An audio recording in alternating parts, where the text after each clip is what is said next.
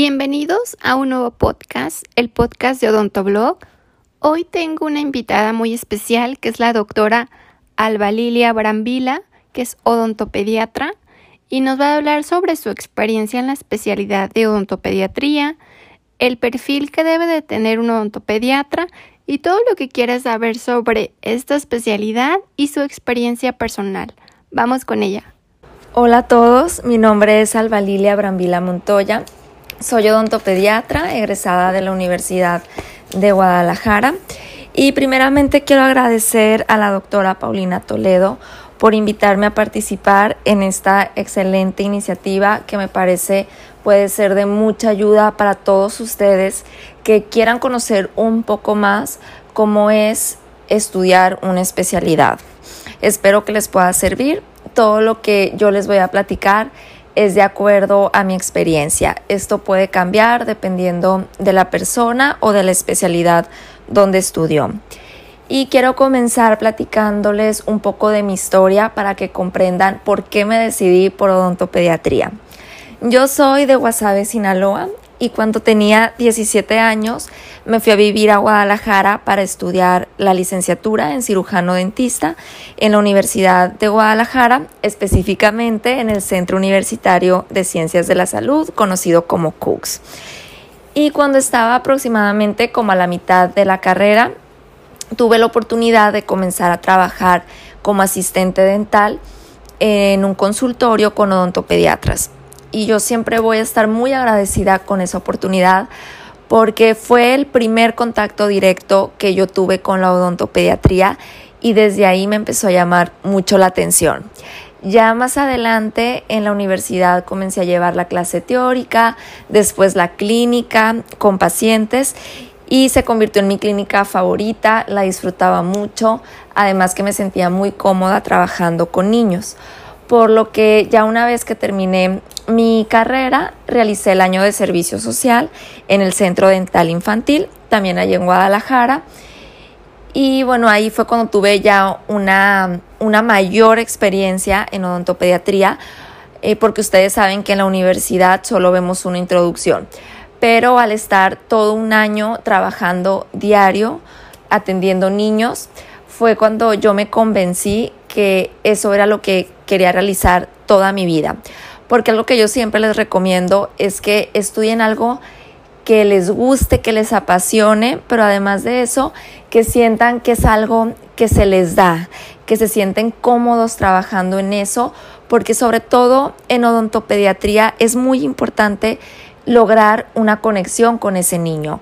No es lo mismo el decir es que me gustan los niños a decir me gusta atender niños. Y eso es muy importante y fue lo que de lo que yo me di cuenta en ese año de servicio social, que yo podía lograr esa conexión con los niños, que tenía la paciencia, que tenía el carácter. Así que yo ya estaba totalmente convencida. Platiqué con mis papás para ver si me podían apoyar para continuar con mis estudios y me dijeron, adelante, vamos a hacer el esfuerzo, te apoyamos yo ya sabía qué quería estudiar, ahora tenía que decidir dónde.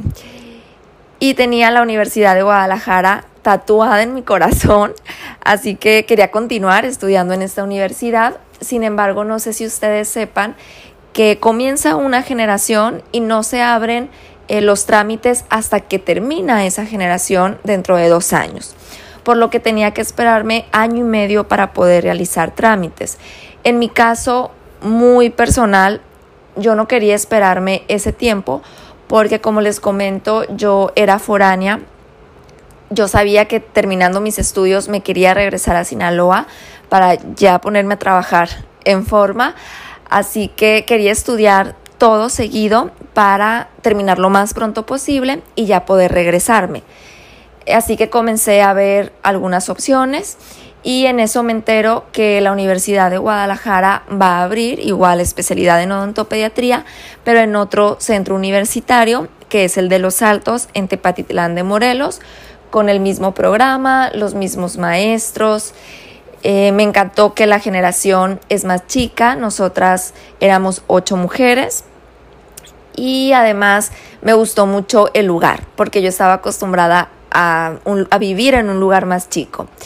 Por lo que me pareció buena opción, comencé a realizar los trámites y los requisitos pueden variar dependiendo de la universidad o incluso en la misma universidad pueden llegar a cambiar de un año a otro, pero algunos de los que recuerdo son presentar el título, eh, tener cierto nivel de inglés, algunas cartas de recomendación de algunos doctores, eh, firmar una carta de compromiso en la que yo me comprometía a que durante esos dos años eh, yo solamente iba a estar estudiando, no iba a tener otro trabajo externo porque la universidad nos consume todo el tiempo.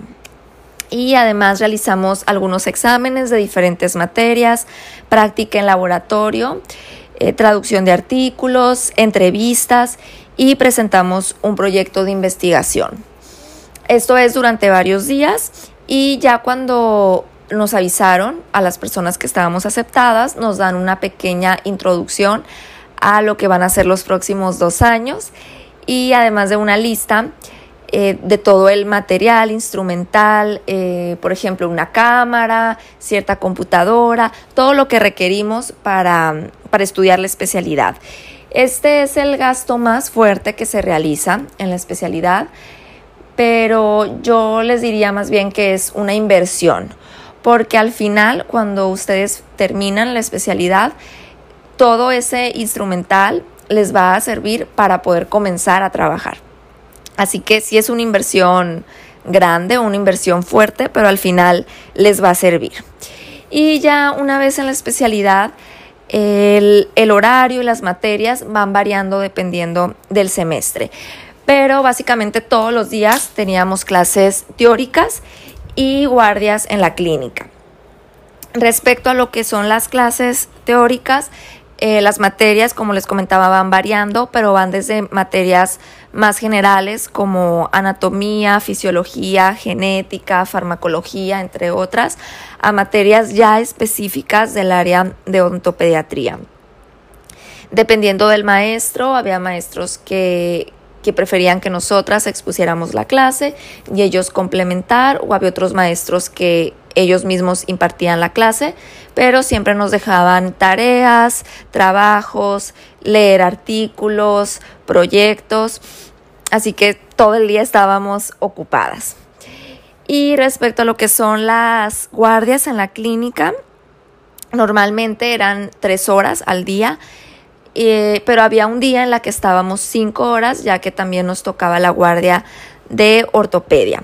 En la clínica siempre trabajábamos en parejas, es decir, a cuatro manos, ya que con los niños tenemos que ser muy rápidos en los tratamientos y esto nos facilitaba mucho más la, la atención. Siempre teníamos mínimo dos instructores y esto es algo que nos gustaba mucho, ya que podíamos aprender diferentes criterios y así tener nosotros también pues una, una mayor amplitud de opciones de tratamientos y al final crear nuestro propio criterio.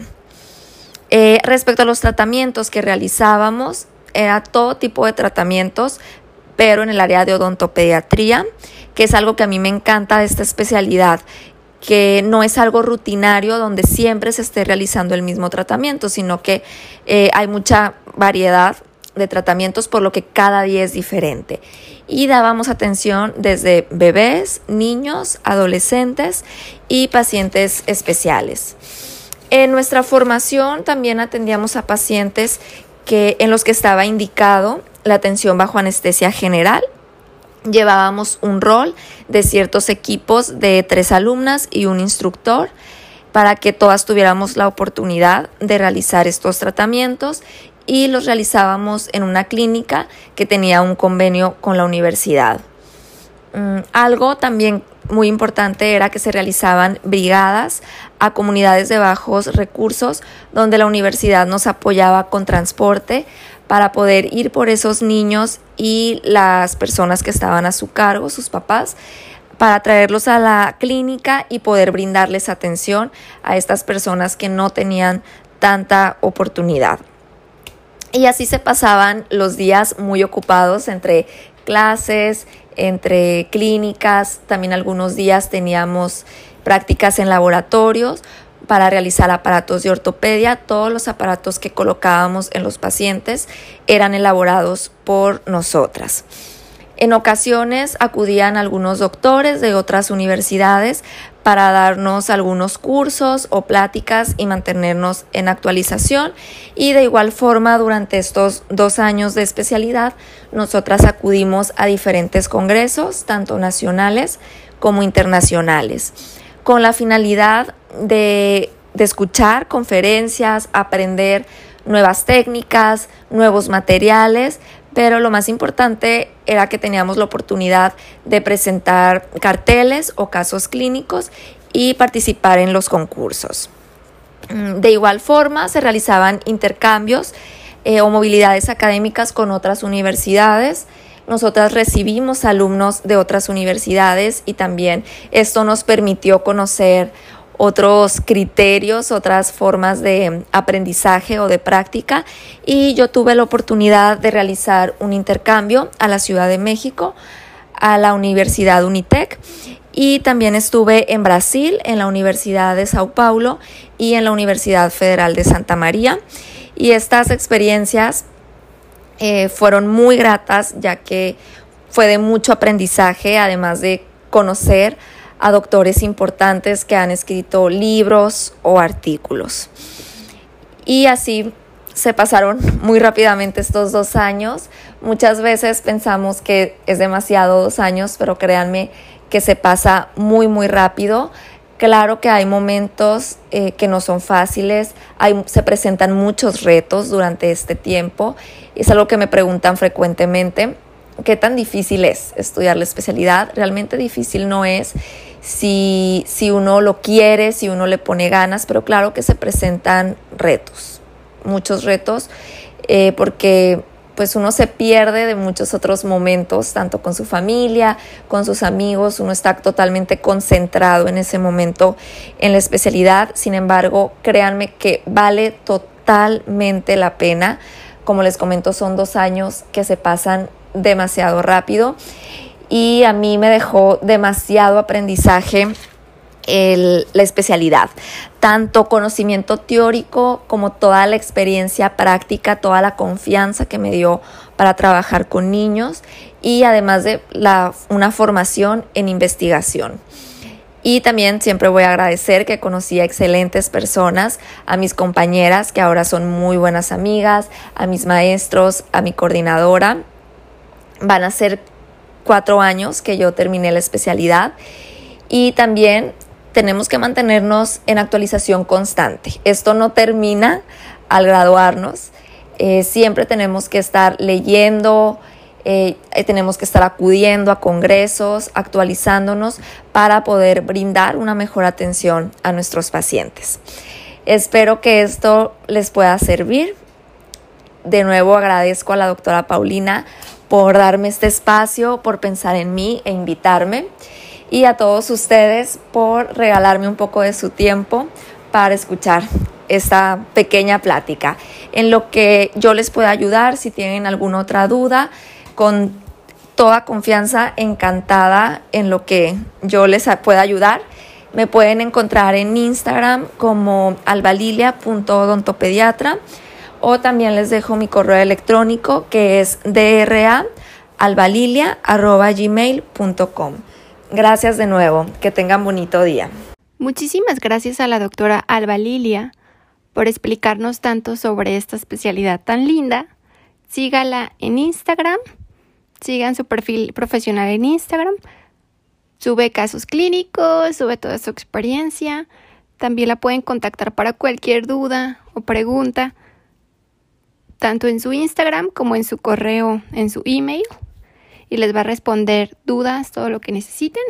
Y pues muchísimas gracias a la doctora Alba Lilia por tomarse ese tiempo y explicarnos sobre su especialidad y para todos los que tienen esa curiosidad de estudiar odontopediatría o traen ese esa chispita dentro de que le gustan los niños, atender niños y demás. Espero que les sirva mucho esto y y no olviden suscribirse aquí al canal de Odontoblog. En la cajita abajo de este video de YouTube, de este podcast, la cajita del video, ahí les voy a poner el link para que la sigan en Instagram y su correo. Ahí van a estar todos los datos de contacto de la doctora. No olviden suscribirse aquí al canal. Les mando un abrazo a todos, que estén muy bien. Suscríbanse y denle like. Bye.